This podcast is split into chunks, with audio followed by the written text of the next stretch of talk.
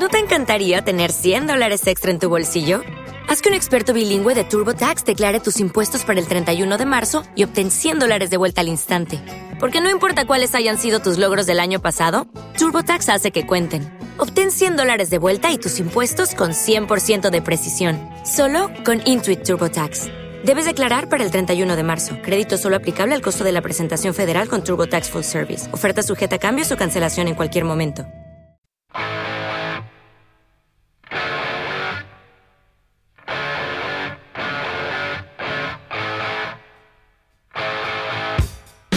El nombre de ACDC es satánico. Mi nombre es Santiago Grijalva y esto es Rompiendo Mitos del Rock.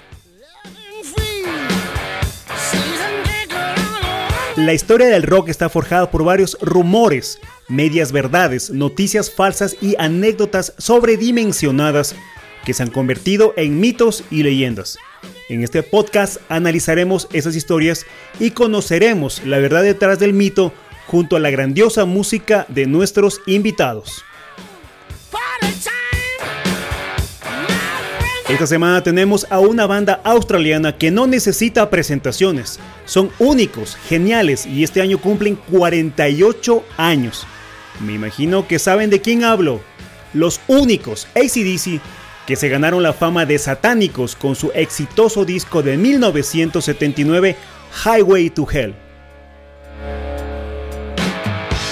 Conozcamos un poco de esta gran banda.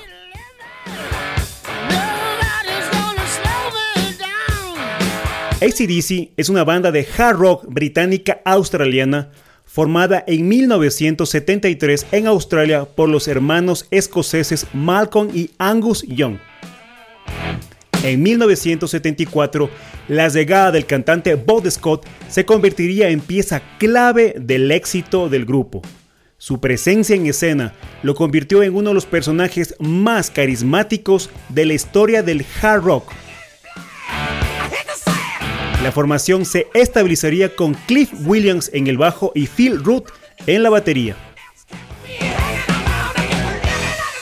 La carrera triunfal del grupo se asentaría con el multimillonario Highway to Hell, uno de los discos más emblemáticos de la historia del rock, del cual se vendieron millones de copias, que los catapultó hacia la fama.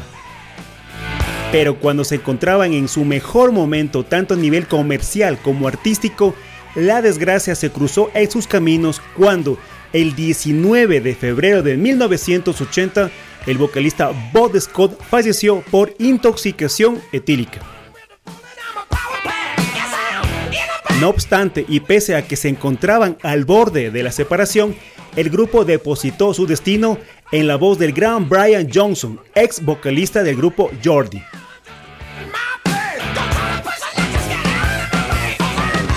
Back in Black. En 1980, el disco homenaje al fallecimiento del mítico cantante, el cual a la postre se convertiría en el tercer álbum más vendido de la historia de la música con más de 45 millones de unidades en el mundo, encajaría la figura de Johnson a la perfección en la imagen de ACDC. El éxito de este trabajo disparó las ventas de los discos anteriores, desatando el fervor popular por la banda. Para mediados de 1981, todos los álbumes anteriores habían superado el millón de copias.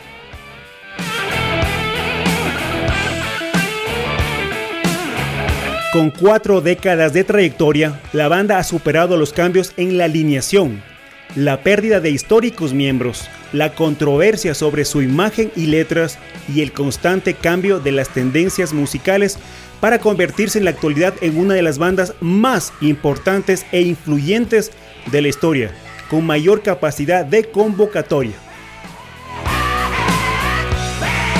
Hasta la fecha son una de las bandas más taquilleras de todos los tiempos y desde marzo del 2003 el grupo está incluido en el Salón de la Fama del Rock and Roll, aunque está comúnmente clasificado como hard rock y considerados como uno de los grandes influyentes del heavy metal, siempre han clasificado su música simplemente como rock and roll.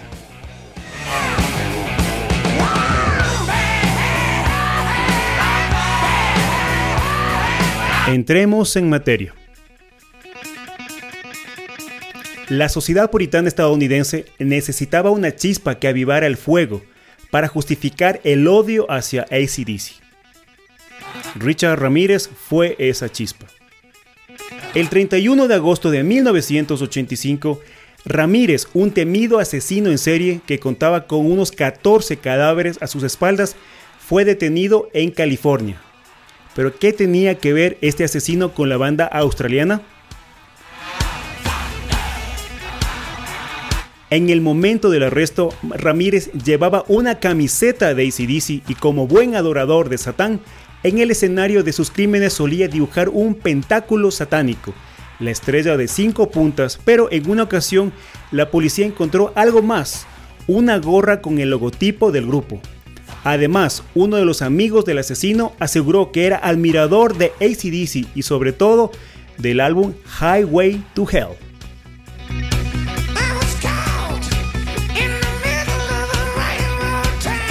Para colmo, el apodo de Richard Ramírez era Night Stalker, acechador nocturno, un nombre que recordaba a la canción que cierra dicho álbum, Night Prowler, el merodeador nocturno.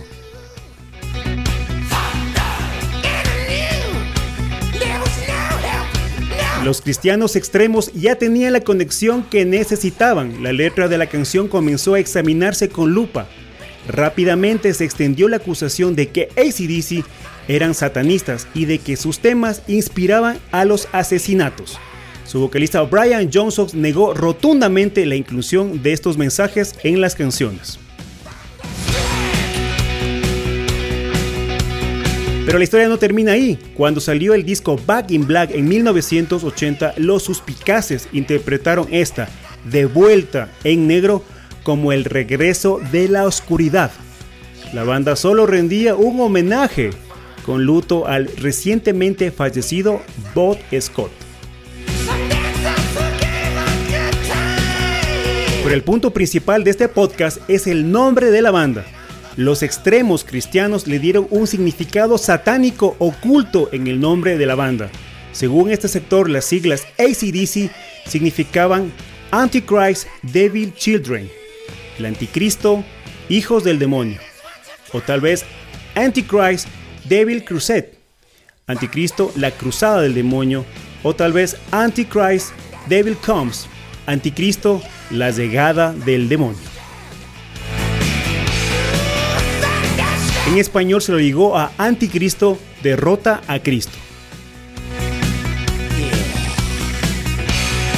Rompamos el mito y, conozcamos la verdad. El nombre ACDC no tiene nada que ver con el satanismo. Es un acrónimo de Alternative Current Direct Current que aparece en los aparatos eléctricos y su significado es corriente alterna, corriente continua. La idea se le ocurrió a Margaret, la hermana de Angus y Malcolm Young, al ver las siglas en su máquina de coser. También se le atribuye el nombre a una aspiradora, pero resulta más romántico pensar de que fue la máquina de coser, ya que Margaret cosió los primeros uniformes escolares de Angus. No obstante, los miembros del grupo también han comentado que el nombre se le ocurrió a Sandra, cuñada de Angus.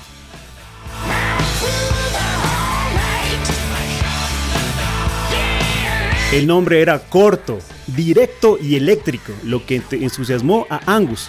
Tenía que ver con electricidad y por lo tanto parecía encajar.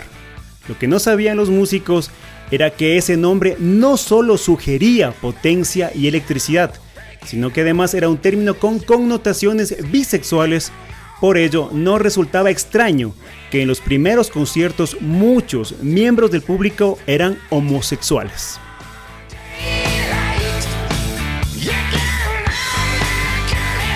Acusarlos de bisexuales fue un equívoco, pero acusarlos de satanistas fue una estupidez.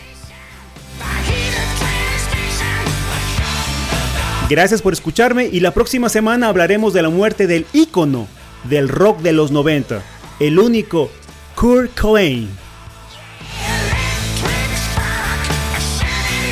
Shot in the Dark.